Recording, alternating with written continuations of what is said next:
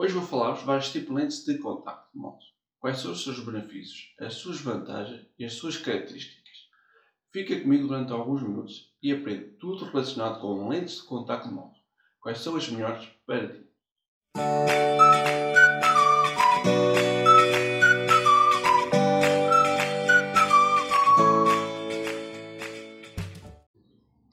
Ora, antes de passar às lentes de contacto mouse, há dois tipos de lentes de contacto são rígidas e moles.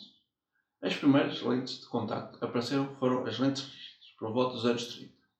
Eram constituídas por materiais relativamente incómodos. Claro que os materiais das lentes rígidas são muito mais cómodos e seguros do que eram há uns anos atrás. As lentes rígidas podem subdividir-se em lentes corneais e lentes esclerais.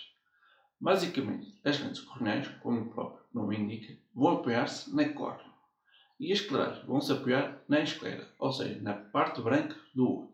Nas lentes rígidas podemos ter lentes para ortocardiologia, lentes terapêuticas, lentes protésicas, lentes coloridas e lentes híbridas, que são uma combinação entre lentes rígidas e lentes moles.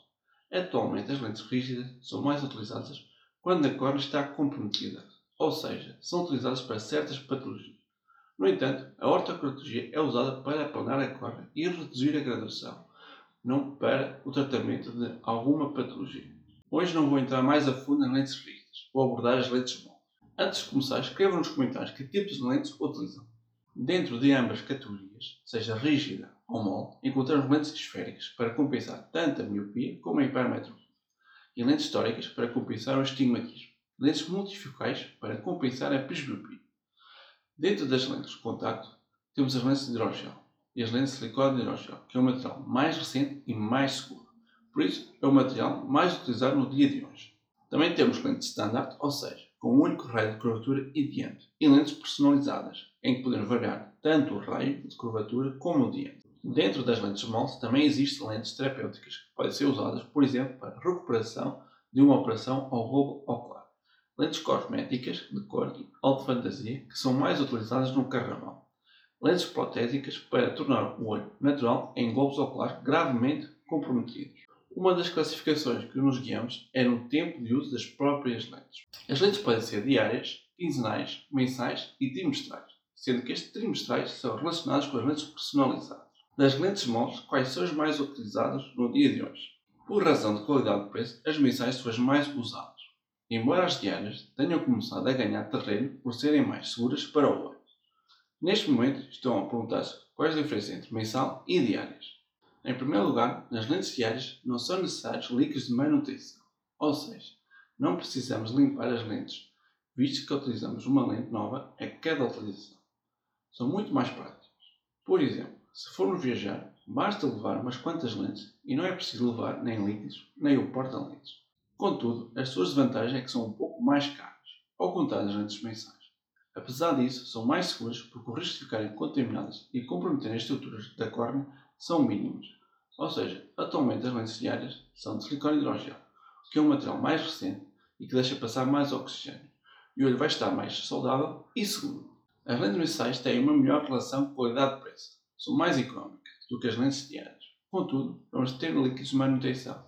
Temos que limpar as lentes todos os dias para não ficarem contaminados. Porém, não nos podemos esquecer das lentes quinzenais são algo intermédio entre as lentes diárias e lentes mensais. Como o nome indica, são lentes que têm de ser substituídas passado 15 dias.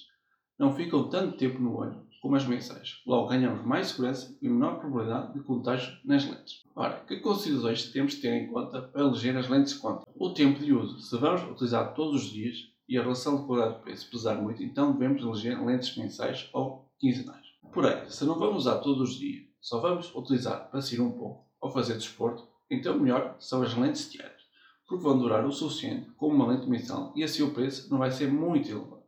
Também temos de ter em conta o nosso modo de vida.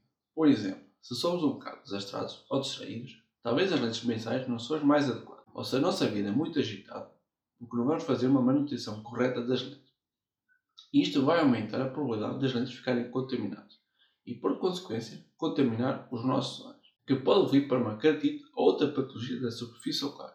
São comportamentos que devemos evitar, porque em casos mais graves pode levar à perda total do olho. Atenção, as lentes diárias são mais seguras e como não há risco de contágio. Sempre que temos possibilidade de escolher lentes diárias, o nosso olho fica mais protegido.